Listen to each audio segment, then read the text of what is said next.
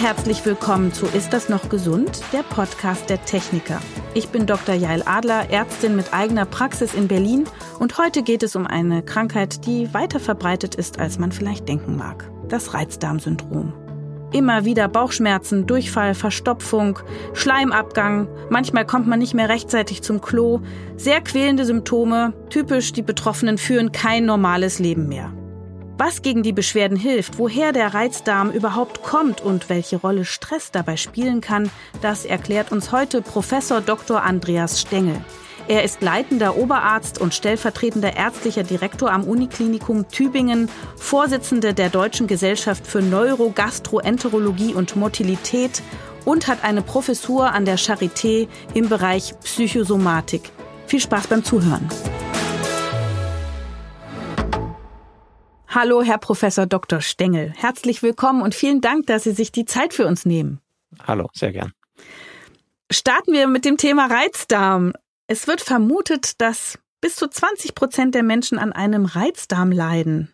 Ist das eine Volkskrankheit? Also, wenn Sie 20 Prozent sagen, dann würde ich sagen, das ist glücklicherweise zu hoch gegriffen, ja. Aber grundsätzlich kann man durchaus sagen, das Reizdarmsyndrom ist eine häufige Erkrankung. Wir haben das auch in unserer Arbeitsgruppe mit vielen Wissenschaftlerinnen und Wissenschaftlern weltweit mal zusammengetragen. Die weltweite Prävalenz, also Häufigkeit, liegt bei etwa zehn Prozent der erwachsenen Bevölkerung in vielen, vielen Ländern. Und das ist auch über viele Länder auch mit ganz unterschiedlichen geografischen und kulturellen Kontexten vergleichbar. Insofern können wir das eigentlich guten Gewissens sagen, es sind so um die zehn Prozent. Und das ist auch eine Zahl, die ich bei uns ungefähr ansetzen würde. Das ist immer noch viel, ja. Aber zum Glück nicht jeder Fünfte. Wir werden ja nachher auch über verschiedene Schweregrade der Erkrankung sprechen. Das heißt, nicht jeder ist damit schwer krank. Das ist das ganze Spektrum des Reizdarmsyndroms, aber dennoch eine sehr häufige Erkrankung. Und was ist das Reizdarmsyndrom überhaupt genau? Ja, das ist eine gute Frage die wir heute auch gut beantworten können. Also wir haben eine klare Definition des Reizdarmsyndroms. Wir haben eine gute Expertenleitlinie in Deutschland, eine S3-Leitlinie. Das ist die höchstwertigste Leitlinie, die man haben kann, die im, im Expertenkonsens aufgrund von vielen wissenschaftlichen Daten gemeinsam formuliert wurde. Und in dieser Leitlinie, die im letzten Jahr neu erschienen ist, ist das Reizdarm definiert als es muss Beschwerden im Magen-Darm-Trakt geben und diese Beschwerden, das sind meist Schmerzen, werden sowohl vom Patienten wie auch vom Arzt auf den Darm bezogen. Also Arzt und Patient sind der Meinung und können sich darauf einigen, das sind eben auf den Darm bezogene Beschwerden. Das Ganze kann mit Stuhlgangveränderungen einhergehen, also im Sinne von Durchfall oder Verstopfung, muss es aber nicht. Und das ist gleich eine Besonderheit der deutschen Definition zum Beispiel die amerikanische Definition verlangt, dass Stuhlgangveränderungen vorhanden sind. Also es muss entweder Durchfall oder muss Verstopfung auftreten. Die deutsche Definition ist da etwas inklusiver. Das heißt, wir können durchaus auch das Reizdarmsyndrom als Diagnose vergeben, wenn nur in Anführungsstrichen Schmerzen vorliegen. Das Ganze muss zeitlich überdauernd da sein. Das heißt, wenn ich mal einen Tag Darmschmerzen oder Bauchschmerzen habe, ist das kein Reizdarmsyndrom, sondern dann würde ich sagen, das ist vielleicht eher was Physiologisches, weil auch das sei gleich dazu gesagt, Symptome im Magen-Darm-Trakt sind per se erstmal nichts Krankhaftes, sondern wenn sie dann überdauern oder besonders stark oder besonders störend werden, dann würde man sie krankhaft nennen. Also diese zeitliche äh, Komponente, drei Monate sind hier gefordert. Und dann der dritte Punkt, und das ist mir ein ganz wichtiger, es muss mit einer erheblichen Einschränkung der Lebensqualität vergesellschaftet sein. Also wenn ein Patient zu mir kommt und sagt, ich habe immer mal wieder Bauchschmerzen und ich weiß in welchen Situationen, aber ich kann damit gut umgehen und das schränkt mich gar nicht ein.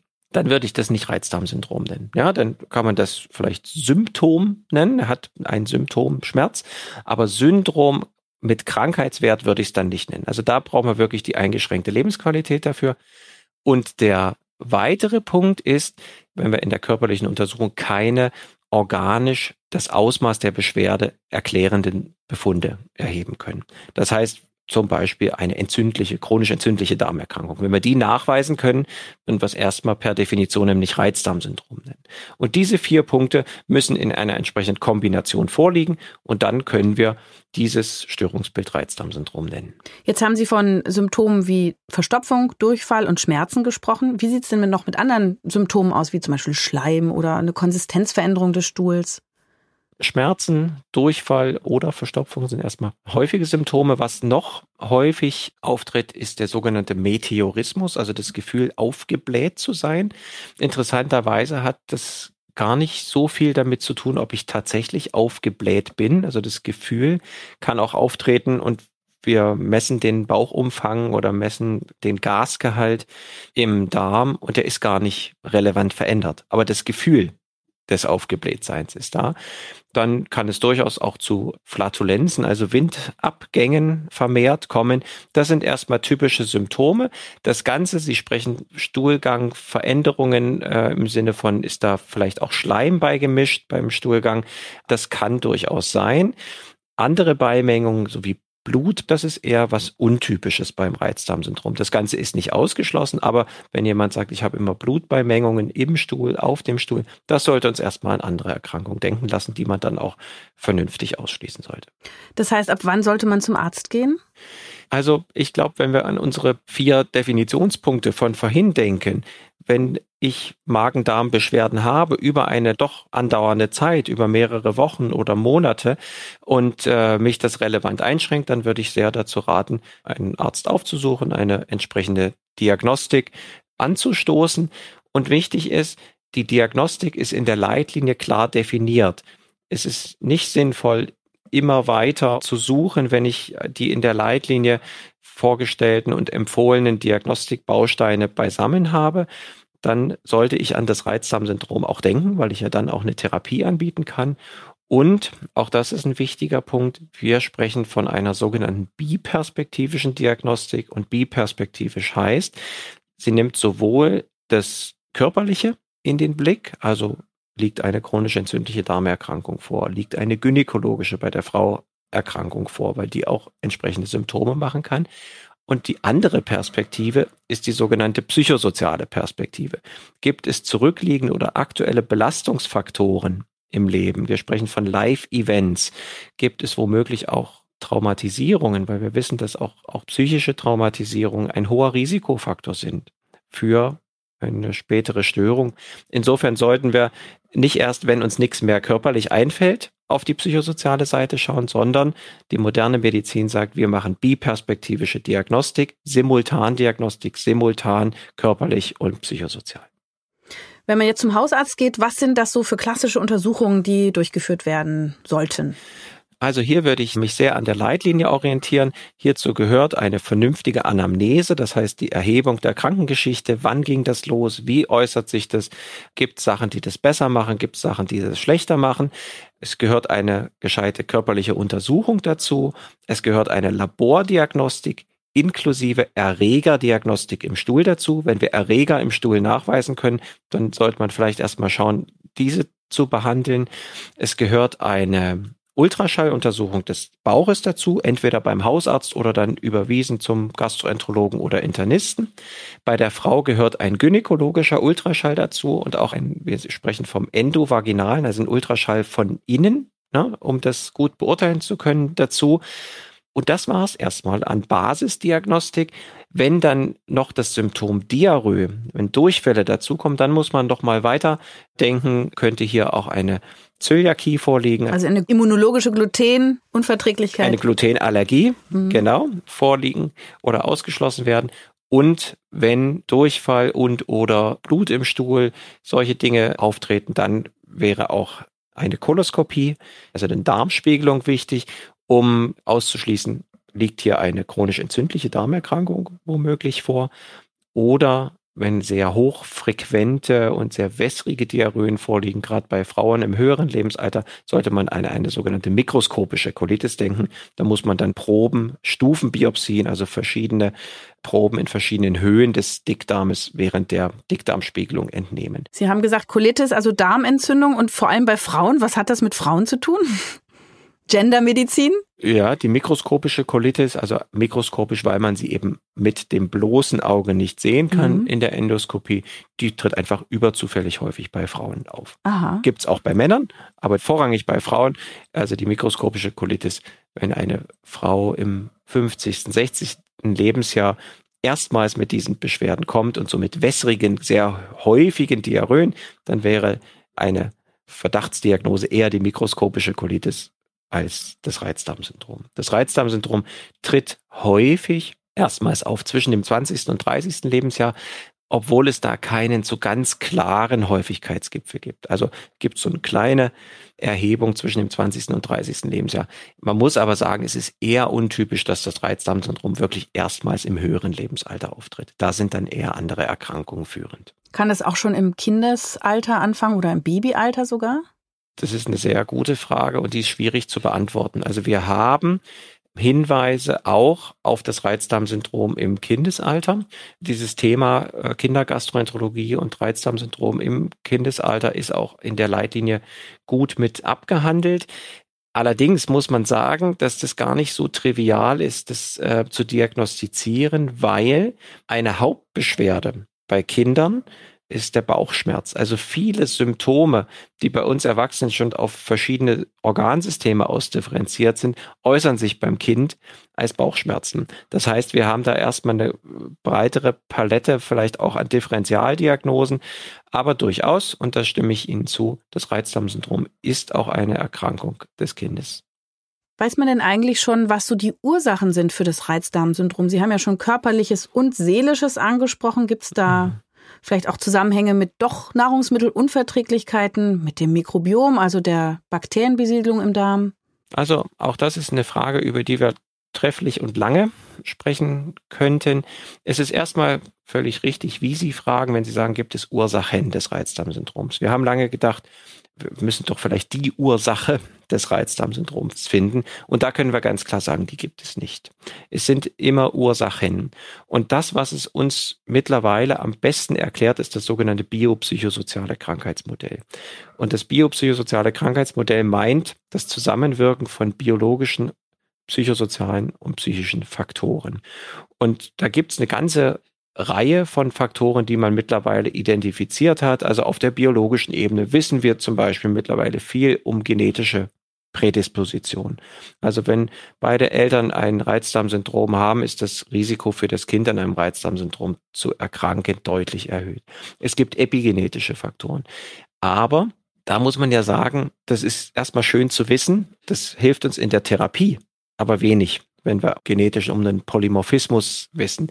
Auf der körperlichen Ebene ist noch ganz wichtig zu erwähnen, es gibt das sogenannte postinfektiöse Reizdarmsyndrom nach einer meist gastrointestinalen Infekterkrankung. Das kann sowohl bakteriell wie viral sein oder auch einer Infektion an einer anderen Stelle des äh, Körpers kann nach Abklingen der Infektion im Verlauf ein Reizdarmsyndrom auftreten. Und das stellen wir uns so vor, dass es eben einen körperlichen Trigger, einen körperlichen Stress gibt, der dann in Kombination sehr wahrscheinlich mit anderen Faktoren zur Ausprägung eines Reizdarmsyndroms führt. Auf der psychosozialen Ebene, wir haben es vorhin schon mal angesprochen, gibt es eine ganze Reihe an psychosozialen Belastungsfaktoren, die eine Rolle spielen können. Also wenn ich aktuell interpersonelle Konflikte oder auch schwerwiegendere sogenannte Live-Events oder auch, ähm, äh, wenn wir an Traumatisierungen denken, erlebe oder erlebt habe, steigert das mein Risiko, an einem Reizdarmsyndrom zu erkranken oder dass sich dieses Reizdarmsyndrom festsetzt oder die Symptomatik zunimmt. Das heißt im Umkehrschluss nicht, bei jedem Patienten finden wir ein Live-Event oder eine Traumatisierung, aber wenn ich das erleide, habe ich ein erhöhtes Risiko, an einem solchen Syndrom zu erkranken. Und wenn ich jetzt so viele Faktoren aufzähle, dann finden wir nicht alle Faktoren bei allen Patienten, sondern wir finden eine individuelle Kombination von Faktoren bei dem jeweiligen am Reizdarmsyndrom erkrankten Individuum. Und deswegen braucht es auch eine vernünftige somatische, aber auch psychosoziale Anamnese, um ein gutes Bild vom Patienten, von der Patientin zu bekommen, um dann auch, und das ist dann auch Teil der Therapie, ein individuelles biopsychosoziales Krankheitsmodell zu entwickeln. Somatisch meinte gerade körperlich. Ich wollte Sie noch mal fragen, Sie haben gerade eben gesagt, epigenetische Faktoren. Was meinen Sie damit beim Reizdarm? Epigenetik meint ja also, was ist auch an veränderbaren Mustern in unserem Erbgut zu erkennen. Und das kann durchaus sein, dass sich auch sowohl günstige wie auch ungünstige Lebensbedingungen, gesundheitsbezogene Lebens- und Verhaltensweisen auf unseren veränderlichen Teil unseres Erbguts auswirken. Und das ist durchaus was, was wir auch, muss man ehrlicherweise sagen, nicht nur beim Reizdarmsyndrom, sondern auch bei anderen Erkrankungsbildern sehen, dass es epigenetische Veränderungen oder Risikokonstellationen für Krankheitsbilder gibt nochmal, das ist erstmal was, was natürlich aus wissenschaftlicher Sicht auch für uns spannend ist und was wir uns natürlich auch anschauen und wo wir gern auch mehr verstehen, was aber bislang keine therapeutische Implikation hat. Das heißt, wir können es ne, nicht auf die Therapie ummünzen. Ich frage das so penetrant nach, weil ich bin ja Ernährungsmedizinerin auch und als Hautärztin allergologisch tätig und habe immer wieder Patienten in meiner Praxis, deren Vorfahren im Krieg traumatisiert worden sind. Sie sind Nachkommen von KZ-Überlebenden. Und viele haben Probleme mit ihrem Darm. Also man findet eben in dieser Organ, in dieser somatischen Diagnostik nichts. Und da ist die Frage, ist das ein genetisches Ding? Also hatten deren Eltern zufällig auch Reizdarm oder ist das das Trauma, was epigenetisch weitergegeben worden ist? Kann man das unterscheiden? Also es gibt zumindest Studien, und das sind sowohl Grundlagenstudien und klinische Studien, die Hinweise darauf geben, dass auch solche epigenetischen Veränderungen transgenerational, also über eine Generation hinweg weitergetragen werden können. Und das können natürlich auch sehr schlimme Erlebnisse, Traumatisierungen sein, wie Sie sie gerade angesprochen haben. Und die hinterlassen in der Tat Spuren. Und die hinterlassen epigenetische Spuren, aber und da würde ich sagen, das ist natürlich dann schwierig auseinanderzuhalten. Die hinterlassen sicherlich auch im Erleben und Verhalten Spuren. Und wenn ich sehe, wie meine Eltern ja Dinge erleben und sich verhalten und wie meine Eltern mit Beschwerden, mit Erkrankung umgehen, dann macht das auch was mit mir. Ja, also auch erlerntes Verhalten spielt natürlich eine Rolle. Und das dann wirklich auseinanderzubekommen, das ist gar nicht so einfach. Aber der Punkt bleibt, psychosoziale Belastungsfaktoren, Live-Events, Traumatisierungen bleiben ein Risikofaktor und das vielleicht auch über die Generation hinweg. Jetzt haben Sie schon das Thema Stress mehrfach angesprochen und seelische Belastung. Können Sie ein bisschen mehr über die Darm-Hirn-Achse sagen oder auch Bauchhirn? Was ist das und was hat das mit dem Reizdarm zu tun? Also erstmal kann man sagen, Darm und Gehirn sind extrem eng miteinander verbunden. Und sagen wir, unser Gehirn hat die meisten Nervenzellen, aber wenn wir dann schauen, wo gibt's noch sehr viele Nervenzellen, dann sind wir schon im Magen-Darm-Trakt. Also der Magen-Darm-Trakt steht da auf Platz zwei. Deswegen spricht man auch, Sie haben den Begriff schon genannt, vom sogenannten Bauchhirn oder zweiten Gehirn.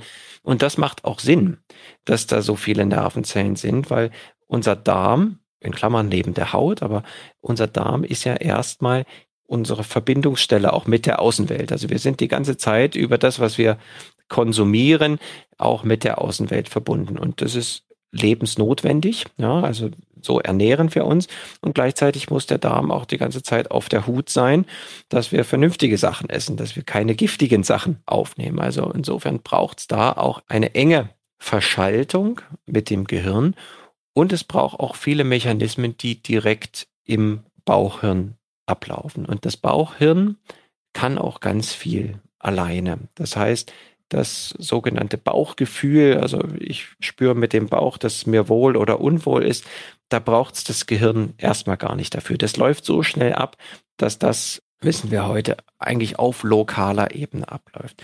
Und wenn wir so in Richtung Stressreaktionen schauen, dann haben wir früher gedacht, den Reiz gibt es im Darm und dann wird das Ganze ins Gehirn signalisiert und da oben haben wir schon eine gute Idee gehabt, welche Stresshormone, zum Beispiel das Corticotropin-Releasing-Hormon, ausgeschüttet werden und dann über die Gehirn-Darm-Achse, die gibt es auch in der Richtung, zurücksignalisiert und zum Beispiel Stresseffekte am Magen macht, nämlich eine verzögerte Magenentleerung, also ich habe keinen Hunger mehr, da passt nichts mehr rein, oder ähm, einen Stresseffekt am Darm macht, so am Dickdarm macht zum Beispiel Durchfall. Ja, also was man vielleicht auch so aus dem eigenen Erleben in stressigen Situationen kennt.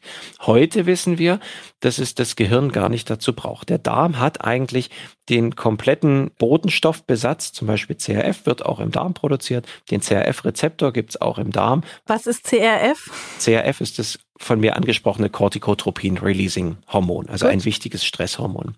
Und das läuft wirklich schnell auf Darmebene ab. Natürlich kommt das Gehirn im Verlauf bewertend und einordnend dazu. Das heißt, als wie dramatisch, als wie bedrohlich erlebe ich die Situation, habe ich schon ähnliche Vorerfahrungen gemacht.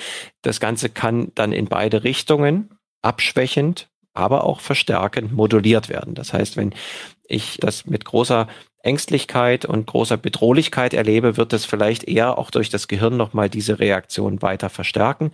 Wenn ich das vielleicht mit einer gewissen Gelassenheit und einer eher beruhigenden Vorerfahrung erlebe, kann das diesen Effekt auch abschwächen. Also das Gehirn ist eher ein Modulator an der Stelle. Ist das Reizdarmsyndrom eine isolierte Geschichte oder gibt es Erkrankungen, die da oft mit einhergehen? Also in der Tat kann es durchaus sein, dass gerade wenn das Reizdarmsyndrom lange oder auch in schwererer Ausprägung vorhanden ist, dass es sogenannte Komorbiditäten, also Begleiterkrankungen gibt.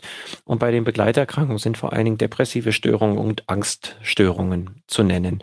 Und das ist natürlich was, was wir mit im Blick behalten sollten, weil das Einfluss auf die Behandlung auch hat. Ne? Mhm. Also die Prognose ist erstmal eine, die vielleicht ein Stück weit schwieriger ist und wir müssen uns therapeutisch auch ein Stück weit mehr anstrengen und diese Erkrankung, diese depressive Störung oder Angststörung mit adressieren durch eine medikamentöse Therapie, durch eine Psychotherapie oder bei schwereren Verlaufsformen auch eine komplexere psychosomatische teilstationäre oder gar stationäre Behandlung. Also wir können das gut behandeln, ja, aber es muss entsprechend äh, in den Blick genommen werden, dass es eben diese Überlappung, diese Komorbidität an der Stelle gibt.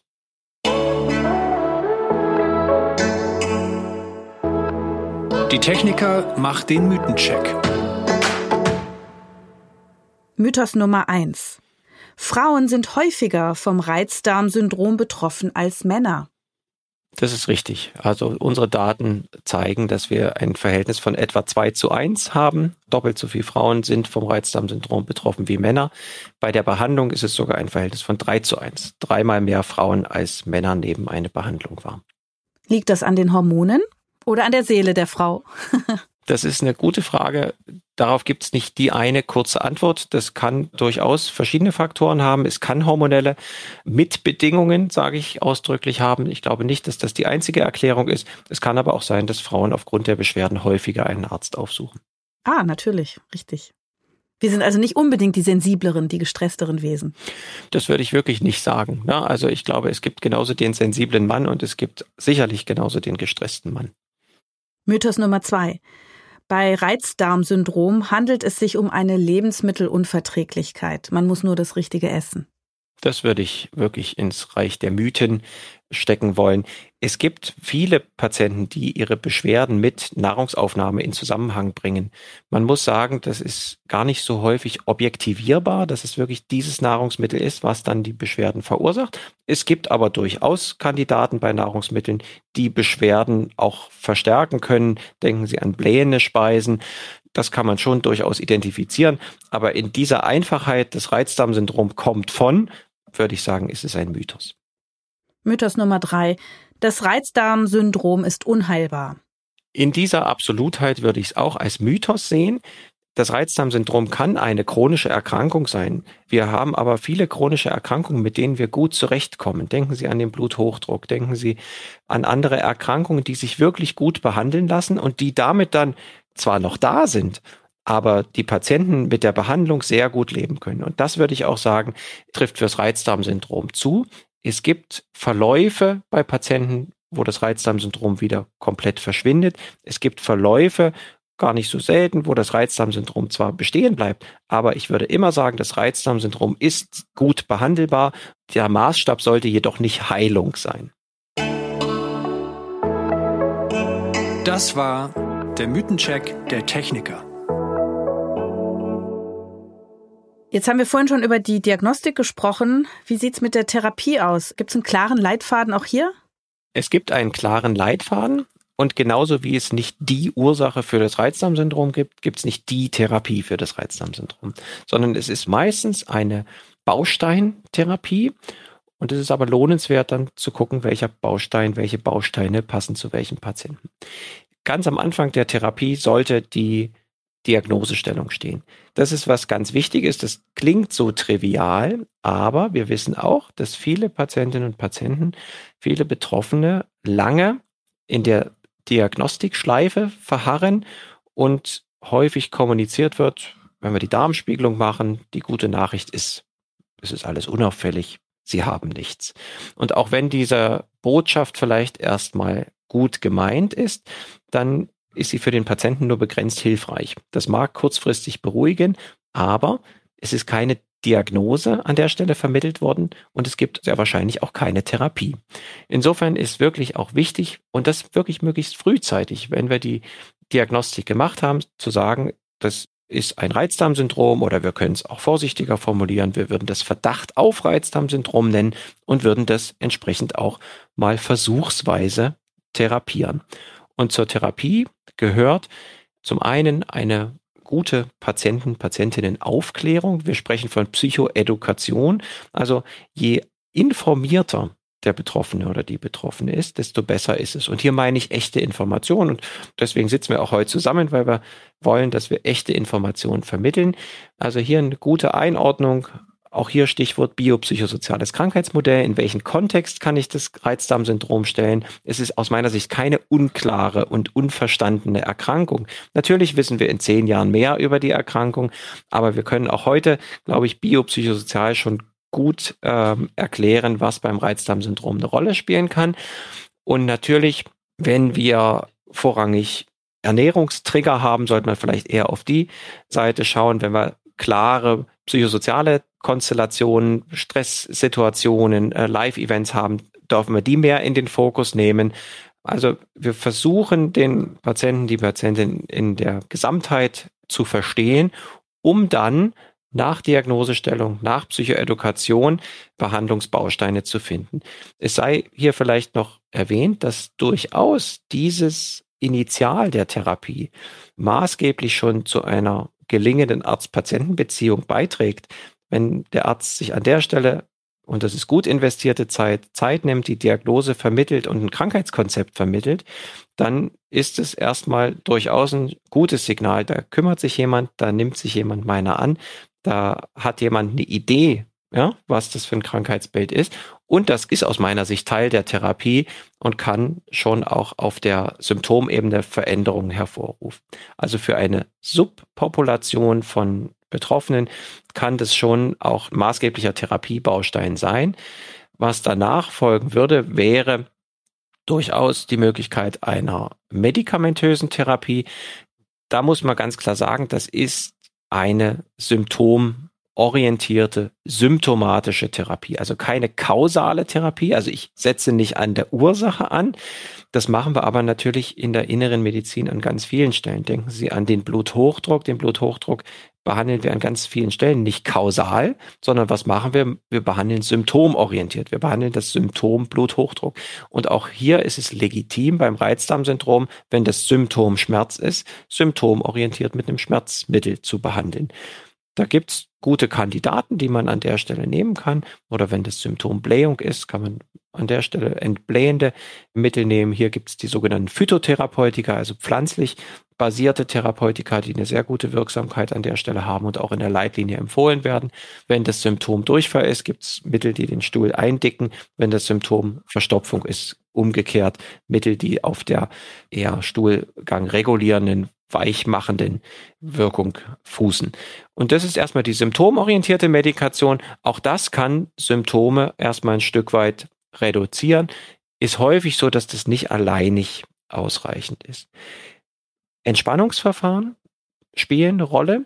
Nicht alleinig, also ein Reizdarmsyndrom allein ist nicht mit Entspannungsverfahren wie progressiver Muskelentspannung oder autogenem Training zu behandeln, aber in Kombination gibt es sehr gute Daten dafür. Das heißt, wenn ich zum Beispiel Psychoedukation, Medikation und Entspannungsverfahren kombiniere, ist diese Dreierkombination häufig besser wirksam als Medikation und Psychoedukation allein.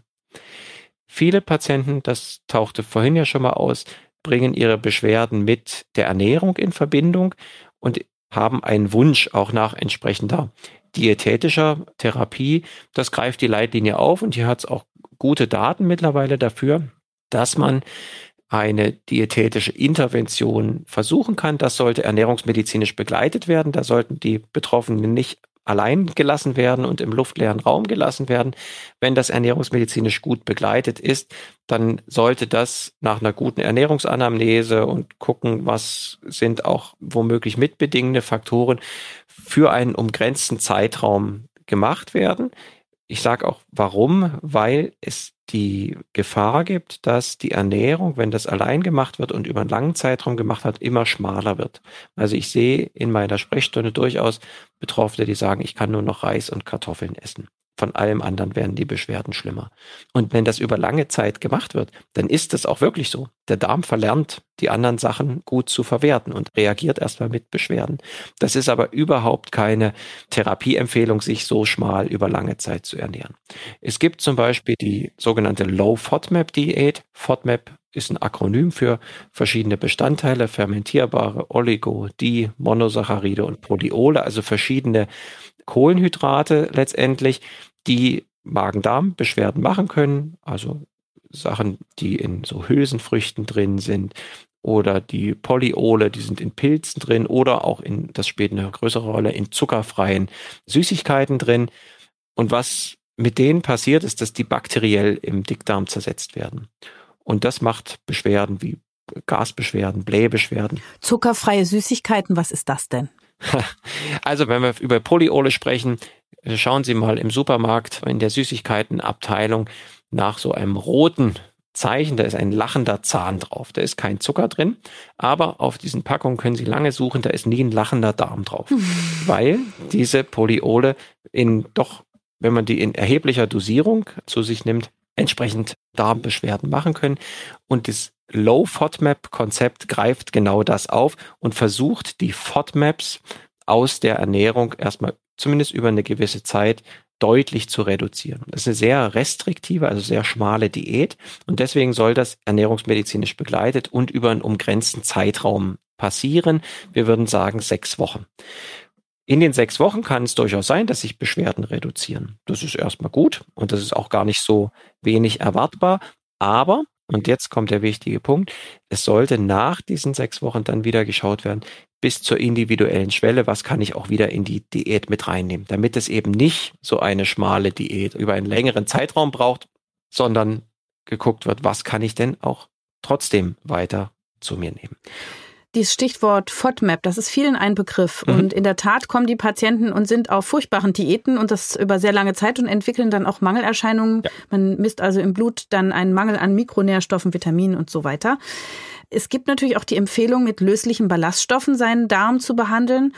Und interessanterweise, also da gibt's ja die Akazienfasern, die sehr gut verträglich sind, gibt es aber auch in den Apotheken zum Beispiel Galacto- oder Fructo-Oligosaccharide. Das sind also langkettige Kohlenhydrate und im Grunde gehören die auch zu diesen FODMAPs, die genau zur Therapie des Reizdarms angeboten werden. Ist das jetzt also im Sinne eines Stufenplans erstmal weglassen und dann langsam einführen oder sind das einfach zwei komplett widersprüchliche Therapieansätze? Auch hier gilt, es geht letztendlich um die Dosis. Ja, Ballaststoffe können wirklich gut Stuhlgang regulierend wirken. Der menschliche Körper hat nicht den Enzymbesatz dazu, diese Ballaststoffe aufzuspalten, aber unser Mikrobiom, unsere Darmbakterien können das und freuen sich auch über dieses Futter, was sie da bekommen. Ja, und deswegen kann es durchaus sein, dass sowas wie Blähbeschwerden zunehmen. Wenn also ein Patient schon vorrangig Blähbeschwerden hat, dann muss man gucken, in welcher Dosierung, in welchem Ausmaß können wir Ballaststoff da noch dazu nehmen. Wohingegen jemand, der eher verstopft ist, also mit der Konsistenz eher Schwierigkeiten hat, kann durchaus günstig auch auf eine zusätzliche Ballaststoffgabe reagieren. Also das greift das Konzept der Bausteintherapie auf, ein Stück weit auch ausprobieren und auch ein Stück weit in der Dosis ausprobieren. Was wird als hilfreich und was wird als eher ungünstig erlebt. Insofern ist es gar nicht so sehr widerstrebendes Konzept, sondern ein Ausbalancieren der einzelnen Bausteine. Ein zusätzlicher ein Baustein, nicht für alle Patienten, aber durchaus ein Baustein, wo ich dran denken sollte, wenn es ein besonders schwerwiegender Verlauf ist, ein Verlauf, wo ich mit den anderen Bausteinen über sechs Monate gut eingesetzt, aber nicht gut hinkomme. Es gibt keine ausreichende Beschwerdebesserung oder bei Patienten mit einer begleitenden psychischen Erkrankung wie einer depressiven Störung oder einer Angststörung oder bei Patienten mit klar erfassbaren psychosozialen Belastungsfaktoren oder zurückliegenden Live-Events und Traumatisierungen. Da sollte ich auch an eine Psychotherapie denken. Es gibt sehr gute Wirksamkeitsdaten für Psychotherapie bei Patienten und Patienten mit Reizdarmsyndrom. Wir, das sei vielleicht noch erwähnt, messen ja so die Wirksamkeit einer Therapie mit einer Zahl, der sogenannten Number needed to treat. Das heißt, die sagt, wie viele Patienten muss ich behandeln, damit einer in der gewünschten Art und Weise reagiert, mit einer gewünschten Symptomverbesserung, Beschwerdeverbesserung oder wie wir es nennen. Die Number needed to treat für die Psychotherapie liegt zwischen zwei und drei. Das heißt, zwischen zwei und drei Patienten muss ich behandeln, damit einer deutlich besser wird. Mhm. Wenn wir auf die medikamentöse Seite schauen, ist die Number needed to treat bei den meisten Medikamenten 10. Das heißt, ich muss deutlich mehr Patienten behandeln. Und deswegen, ich sage das nur deshalb nicht im Sinne von jeder Patient, der ein Reizdarmsyndrom hat, soll psychotherapeutisch behandelt werden. Aber bei den entsprechend schwereren Verlaufsformen oder Begleiterkrankungen oder nicht ansprechen, nicht ausreichend im Ansprechen auf die anderen Therapiebausteine, haben wir mit der Psychotherapie ein sehr wirksames Instrument, was wir auch nutzen sollten. Können Sie noch mal ein paar konkrete Beispiele für Produkte oder Wirkstoffe nennen? Es gibt so diese Monopräparate, also wo so ein Wirkstoff drin ist. Es gibt aber auch Kombinationspräparate und das ist auch was, was in der Leitlinie empfohlen wird. Der Wirkstoff ist STW5, was man zum Beispiel bei der Symptomkonstellation Blähungen und Schmerzen einsetzen kann. Genau, das kann ja jetzt jeder selber googeln. Wir wollen ja keine Produktnamen nennen, aber Wirkstoffe dürfen wir nennen und das wäre jetzt mhm. zum Beispiel ein Pflanzenwirkstoff. Genau. Wie sieht's aus mit Durchfall? Was kann man da so selber tun? Was den Stuhl ja ein Stück weit eindeckt, ist der Wirkstoff Loperamid, was man so bedarfsweise nehmen kann.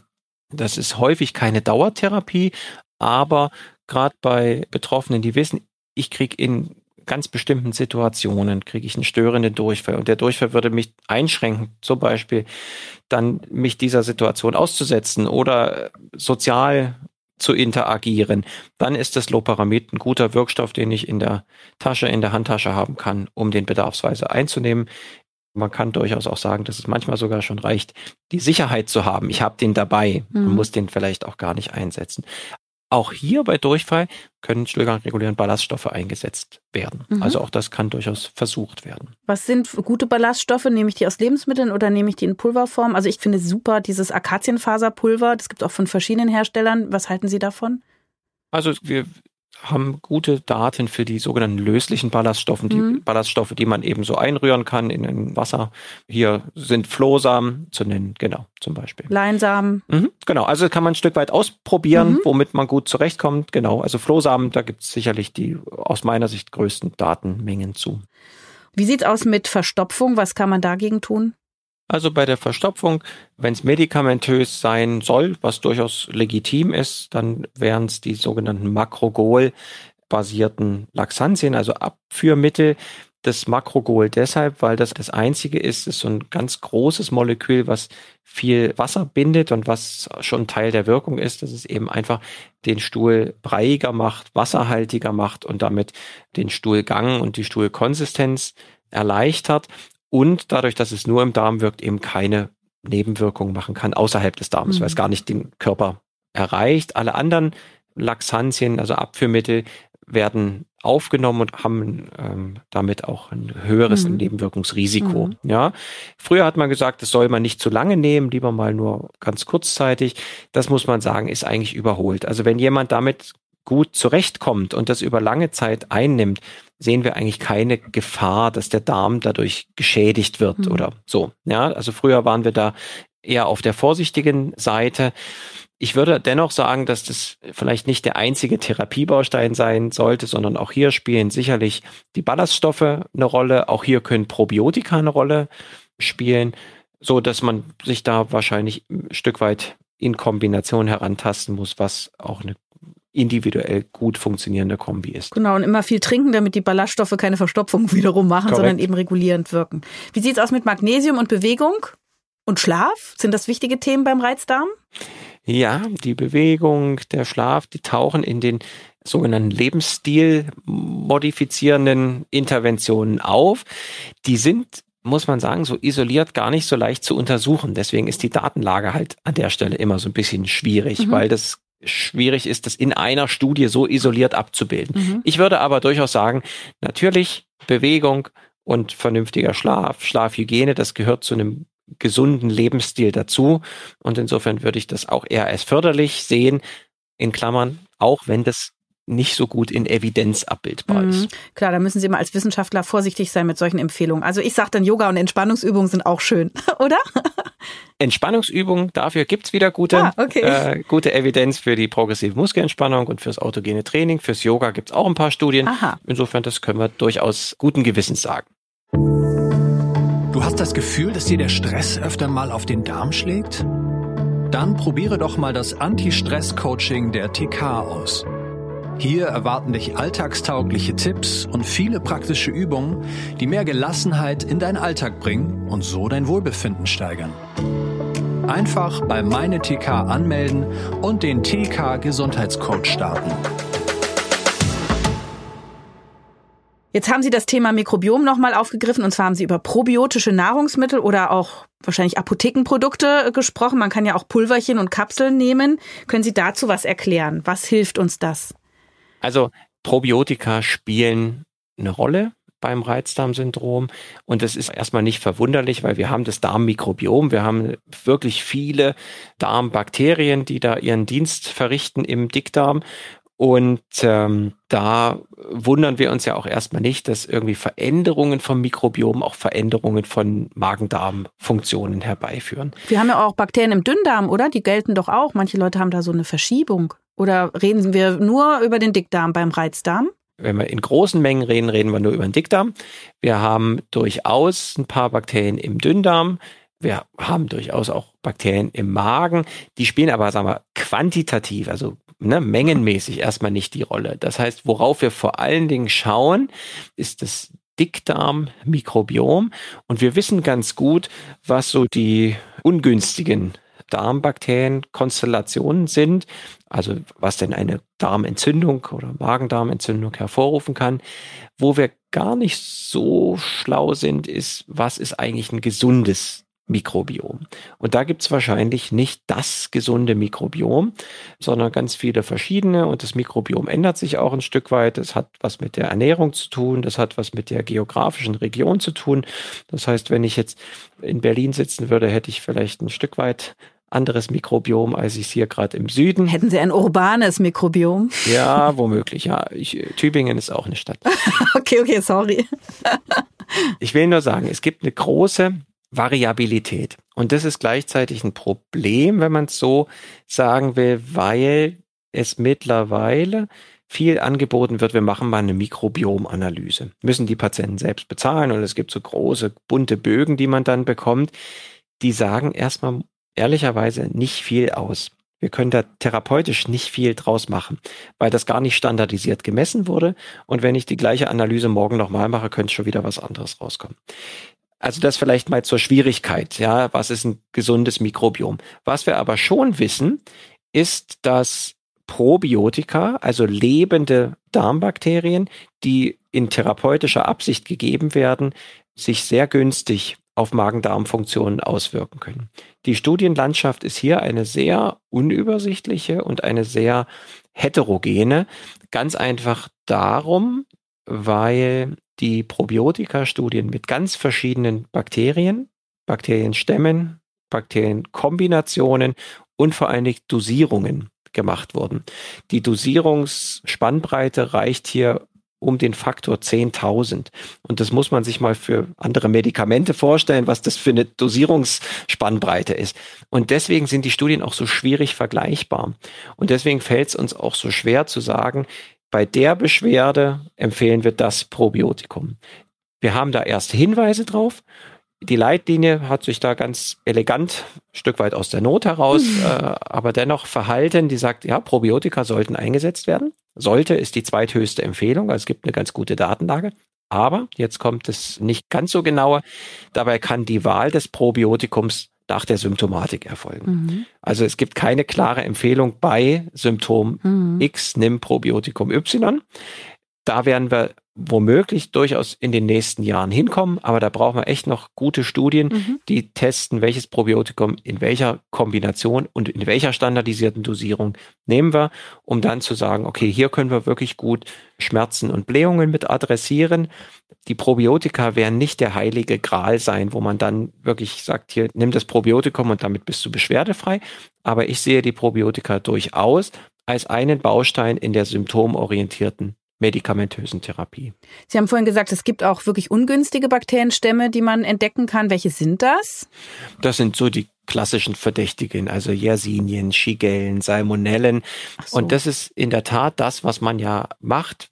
Wir haben vorhin über die Diagnostik gesprochen zur Basisdiagnostik gehört eine Erregerdiagnostik im Stuhl dazu. Ah, okay. Ja, mhm. und wenn es da einen sogenannten pathogenen Erreger gibt, also einen klar auf der Schurkenseite zu verortenden, dann würde man den entsprechend behandeln.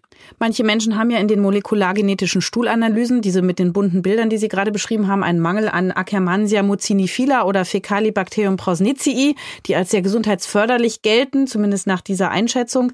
Und da sieht man mal manchen Menschen, dass das fehlt. Und das kann man dann zum Beispiel Beispiel mit löslichen Ballaststoffen versuchen, wieder zu beheben, dieses Problem. Wie schätzen Sie das ein? Ist das Quatsch oder ist das genau der Weg, den man in der Zukunft beschreiten wird? Aber es braucht noch mehr Studien was Sie jetzt ansprechen, ist ja der Bereich der sogenannten Präbiotika. Also die Ballaststoffe sind ja das Futter für die Darmbakterien. Und wir setzen die Ballaststoffe an der Stelle präbiotisch ein, mit der Intention, dann das Darmmikrobiom zu beeinflussen. Das ist erstmal ein Gedanke, den ich durchaus nachvollziehen kann. Wir sind aber noch nicht, und das suggerieren ja diese Untersuchungen. Ne? Wir messen viele Bakterien entsprechend durch und sehen, okay, die eine ist quantitativ vermindert. Nochmal, das ist womöglich eine Momentaufnahme und das mag morgen anders sein. Ad 1 und Ad 2 ist, wenn wir jetzt hergehen und sagen, wir versuchen präbiotisch das Ganze zu beeinflussen, dann ist das erstmal durchaus gutes Ziel. Ob das so zielgerichtet und maßgeschneidert funktioniert, das ist nochmal die ganz andere Frage. Also ich glaube, das ist erstmal noch ein großes Feld und wir werden da und müssen da mehr lernen, aber bis wir wirklich sagen, wir behandeln zielgerichtet präbiotisch und probiotisch, da äh, wird noch Zeit vergehen. Vielleicht das noch im Nebensatz erwähnt für die sogenannten Parabiotika. Parabiotika sind abgetötete Probiotika. Gibt es bislang keine gute Evidenz. Und das korreliert nicht damit, wie sehr die Parabiotika beworben werden. Das begegnet uns vor jeder großen Nachrichtensendung die Werbung für die Parabiotika, also für nicht mehr lebende Probiotika. Und da wird suggeriert, so können wir das Reizdarmsyndrom extrem gut behandeln. Das kann man einfach so nicht unterschreiben. Da fehlt Evidenz. Und wenn die Evidenz nachgeliefert wird, ist das ja äh, schön und gut, aber bislang tauchen die Parabiotika, das sei noch gesagt, nicht in der Leitlinie auf. Was halten Sie von probiotischen Nahrungsmitteln wie Kimchi aus dem koreanischen Restaurant oder unpasteurisiertes Sauerkraut oder effektive Mikroorganismen, die die langlebigen Menschen auf Okinawa trinken, wo so eine Mischung aus verschiedenen Milchsäure- und Bifidobakterien drin ist? Und auch Hefen. Ja, kann alles gut sein. Auch hier ist natürlich wieder die Frage der Standardisierung. Ja, also wie viel ist da wirklich noch drin, wenn ich das esse, ja, mhm. wie ist das gelagert worden, in welcher Dosierung nehme ich das ein. Mhm. Also das ist die Schwierigkeit, wenn ich das nahrungsergänzend einnehme. Und das kann durchaus gesundheitsförderlich sein, ja. Nur wenn wir hier ja wirklich über Erkrankung und standardisierte Behandlung mhm. sprechen, dann wird es wahrscheinlich eher in Richtung standardisierter Gabe als Medikament womöglich gehen. Viele haben schon mal vom Thema Stuhltransplantation bei unstillbarem Durchfall oder zum Abnehmen gehört. Wie sieht's aus beim Reizdarmsyndrom? Kommt das? Da kann man mittlerweile, ich wage ja selten Prognosen, aber würde an der Stelle sagen, es kommt nicht. Es ist die Stuhltransplantation, der sogenannte fäkale Mikrobiomtransfer. Also auch hier vielleicht nochmal zur Einordnung. Es geht nicht darum, den Stuhl zu übertragen, sondern die Bakterien zu übertragen. Also das Mikrobiom soll transferiert werden ist untersucht worden und da gibt es wirklich gute Studien, bei der wiederholten Infektion, die nicht ausreichend anspricht auf Antibiotika mit Clostridium difficile. Das ist ein Darmbakterium, was eben entsprechend starke äh, Durchfälle machen kann, bis hin doch zu sehr schwerwiegenden Dickdarmentzündungen und äh, Blutungen. Wenn das nicht gut behandelbar ist mit Antibiose, dann ist das eine Indikation für den fäkalen Mikrobiomtransfer oder landläufig Stuhltransplantation genannt. Das kann man durchaus so machen, dass wirklich Stuhl vom Spender auf den Empfänger übertragen wird mittels einer Darmspiegelung. Das kann mittlerweile auch als Kapseln gegeben werden, wo der Stuhl oder das Darmmikrobiom dann gefriergetrocknet, wir sagen lyophilisiert, in Kapseln verpackt wird und dann entsprechend geschluckt wird. Also auch da sieht man wieder das Medikamentöse. Aber es ist ganz klar zu sagen, die einzige Indikation ist diese Clostridium difficile Erkrankung, die medikamentös wiederholt nicht therapierbar ist. Fürs Reizdarmsyndrom hat man gedacht, Mensch, das können wir doch auch ganz gut irgendwie damit behandeln. Es gibt Studien und die sind wirklich nicht überzeugend. Also es gibt ein paar, wo Beschwerden besser werden, gibt ein paar, wo Beschwerden gleich bleiben und es gibt ein paar, wo Beschwerden sogar schlechter werden. Und wenn wir das alles in einen Topf werfen, kann man sagen, unterm Strich gibt es keine Empfehlung dafür. Und so sagt es auch die Leitlinie. Und auch das sei hinzugefügt, das ist auch keine risikofreie Angelegenheit. Mit dem Darmmikrobiom können durchaus auch Erkrankungen übertragen werden. Infektiöse Erkrankungen, um mal eine Krankheitsgruppe zu nennen. Insofern sollten wir das nicht ohne Not machen und auch nicht ohne gute Spendercharakterisierung machen. Also die abschließende Antwort ist nein, es hat keinen Platz in der Behandlung des Reizdarmsyndroms. Seit man die Erreger im Darm ähm, auch genetisch klassifizieren und diagnostizieren kann, mit diesen molekulargenetischen Stuhlanalysen, finden sich häufiger Parasiten. Und zwar häufiger als früher, wo man das eher mikroskopisch versucht hat nachzuweisen. Haben Sie das Gefühl, dass diese nun neu diagnostizierten Parasiten vielleicht das Reizdarmsyndrom bei vielen erklären und es eben gar kein richtiges Reizdarmsyndrom ist, sondern praktisch versteckte Parasiten, die man jetzt endlich findet? Also die Parasitendiagnostik spielt in der Basisdiagnostik eine Rolle, aber letztendlich mit klassischer Detektion. Das ist durchaus was, was vorkommt. Für die Mehrzahl der Betroffenen spielt es keine Rolle und ich glaube nicht, dass die Parasiten maßgeblich uns erklären für den Großteil der Patienten, dass sie Beschwerde verursachend sind. Wenn wir eine entsprechende in relevantem Umfang vorhandene Parasitenbesiedlung haben, dann sollte das natürlich behandelt werden und das können wir auch gut behandeln und dann muss man schauen, was bleibt an Beschwerden übrig. Aber nochmal, ich glaube, es wird nicht darauf hinauslaufen, dass wir sagen, jetzt das ist der Stein der Weisen oder das ist das, wonach wir immer gesucht haben. Es ist eine Parasitenerkrankung. Das ist ja immer so der Wunsch nach einer einfachen Erklärung einer Erkrankung. Und ich glaube, das ist eine veraltete Blickweise auf das Reizdarmsyndrom. Wir haben viele, viele Jahre gesucht nach dem einen verursachenden Grund und ich kann nur noch mal betonen, dass das Reizdarmsyndrom am besten über ein biopsychosoziales Zusammenwirkungsmodell erklärt werden kann. Wohin können sich denn Betroffene am besten wenden? Was ich guten Gewissens empfehlen kann, weil das von der Deutschen Gesellschaft für Neurogastroenterologie und Motilität ins Leben gerufen wurde. Das ist so die Fachgesellschaft, die sich mit dem Störungsbild beschäftigt, ist das Patientenforum Magda.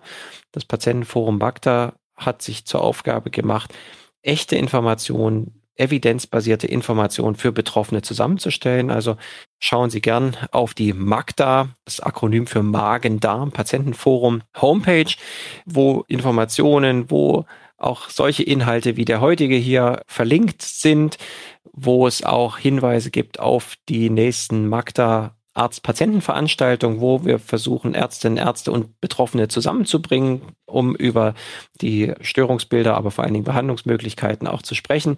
Also das Magda Patientenforum sicherlich eins mit viel wissenschaftlicher Expertise in patientengerechter und verständlicher und freundlicher Sprache aufbereitet.